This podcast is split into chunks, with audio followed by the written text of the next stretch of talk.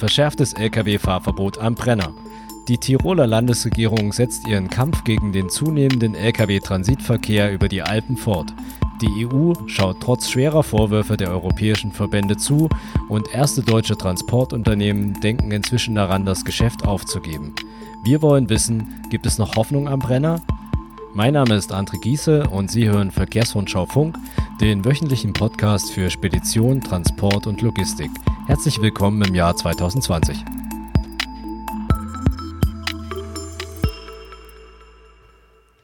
Bevor es losgeht, noch ein kleiner Hinweis in eigener Sache. Über aktuelle Fahrverbote informieren wir Sie auf unserem Profiportal Verkehrsrundschau Plus.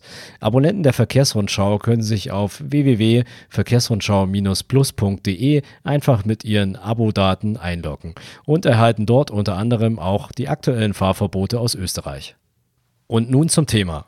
Die Proteste gegen die Verschärfung des sektoralen Lkw-Fahrverbots in Tirol haben nichts genutzt.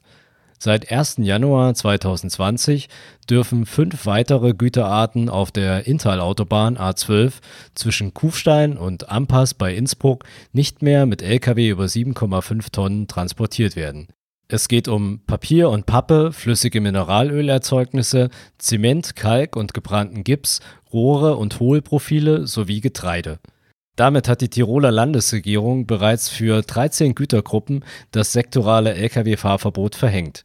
Ausgenommen sind nur Schwerfahrzeuge der Euro-6-Kategorie, die nach dem 31. August 2018 zugelassen worden sind. Und österreichische Quell- und Zielverkehre für Gebiete, die ohne Nutzung der vom Verbot erfassten Wegstrecken nicht erreicht werden können. Beispiel Transporte zwischen Innsbruck und Deutschland. Das sorgt für Ärger. Mehrere europäische Transportverbände hatten vor dem Jahreswechsel vehement gefordert, dass die EU-Kommission vor dem Europäischen Gerichtshof ein Vertragsverletzungsverfahren gegen Österreich einleitet. Aus Deutschland hatte sich der Bundesverband Güterkraftverkehr, Logistik und Entsorgung wiederholt an die Bundesregierung in Berlin und schließlich auch direkt an die Hüterin der EU-Verträge in Brüssel gewendet erwähnt eine unzulässige Behinderung des freien Warenverkehrs im europäischen Binnenmarkt. Er erachtet die Tiroler Maßnahme als protektionistische Antitransitpolitik und er sieht Wettbewerbsnachteile für seine Mitgliedsunternehmen. Mit dem Brennerpass, so der BGL, würde eine der wichtigsten europäischen Nord-Süd-Verbindungen für zwei Drittel der Güter faktisch gesperrt.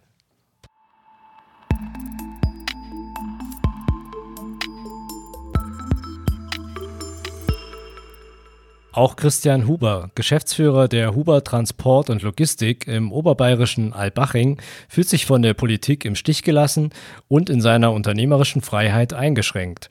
Aktuell entspricht nämlich nur ein gutes Drittel seines Lkw-Fuhrparks der Tiroler Ausnahme für die neuesten Lkw der Euro 6 Norm. Wir schicken pro Woche je nach Saison zwischen 20 und 50 Lkw über den Brenner.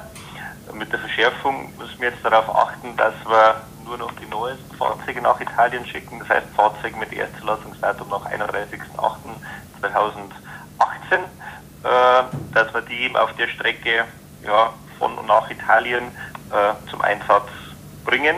Das schränkt natürlich die Flexibilität unserer Disposition erheblich ein. Das hat nicht nur weitreichende Folgen für Huber, sondern für alle deutschen Transportunternehmer.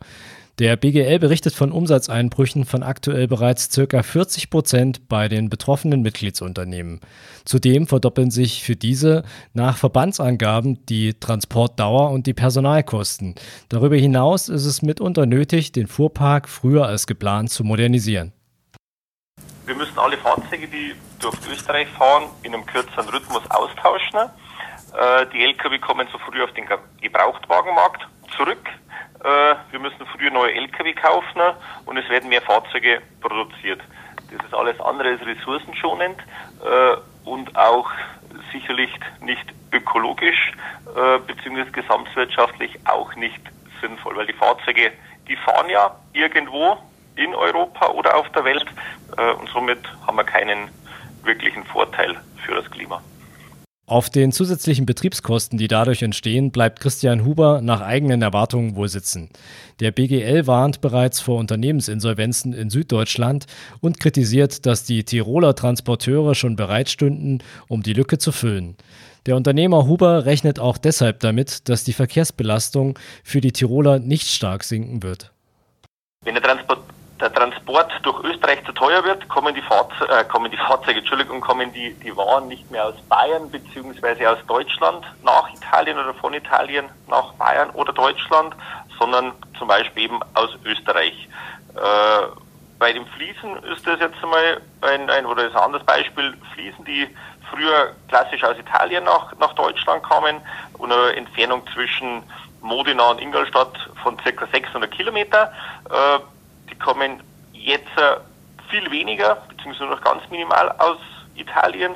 Die Ware kommt aus Spanien. Das sind von, von den spanischen Fliesengebieten nach Deutschland ca. 1700 Kilometer. Äh, somit ist die Verordnung der Tiroler die ist absolut egoistisch und hat nichts mit Umweltschutz zu tun. Äh, es fahren zwar weniger Lkw durch Tirol, aber gesamteuropäisch nimmt der Verkehr zu und man produziert genau das Gegenteil. Die von Tirol gepriesene rollende Landstraße, kurz Rola, ist nach Ansicht der deutschen Transportunternehmer keine Alternative. Unter anderem, weil die Stellplätze auf den Zügen für die rund 2,4 Millionen Lkw, die pro Jahr über den Brenner fahren, bei weitem nicht ausreichen. Wir nutzen die Rola immer wieder mal, aber für die Fahrer ist das ein Ausschlusskriterium. Die hygienischen Zustände auf der Rola sind katastrophal. Aber auch aus ökologischen Gründen ist die Rola komplett geisteskrank. Äh, es wird eine Sattelzugmaschine mit 8 Tonnen Leergewicht befördert, die nicht notwendig wäre. Anstatt einer Sattelzugmaschine mit einem ungefähren Gewicht von, Leergewicht von 8 Tonnen könnte man äh, bei vier Sattelzugmaschinen einen weiteren Auflieger mit Ware transportieren. Das wäre einfach sinnvoll, anstatt unproduktiv äh, ja, Metall über den Berg zu ziehen. Äh, der Fahrer kann in der Zeit auch nichts machen, die Ressource Fahrer wird absolut vergeudet. Äh, das ist de facto keine intelligente Logistik, sondern eine total veraltete Alternative, die einfach ja nur auf, auf äh, Beruhigung der Bevölkerung abzielt äh, und wirklich nichts mit, ja, mit intelligenter Transportlogistik zu tun hat.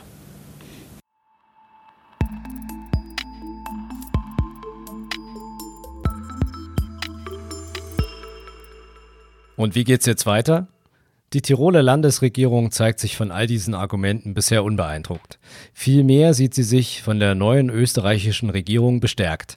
Der Tiroler Landeshauptmann Günther Platter zum Beispiel begrüßte jüngst das Regierungsprogramm, das ÖVP und Grüne zu Jahresbeginn beschlossen haben. Denn es enthält viele seiner Forderungen und Maßnahmen zur Reduzierung des Lkw-Transitverkehrs über den Brenner.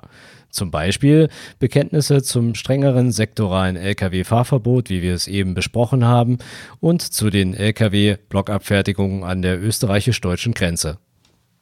In dem Koalitionspapier sind nicht nur die von Tirol im Zuge der Lkw-Transitbeschränkungen geforderte Korridormaut zwischen München und Verona verankert, Vorhaben sind auch die Bekämpfung des Tanktourismus sowie des Ausweich- und Umwegverkehrs durch Österreich.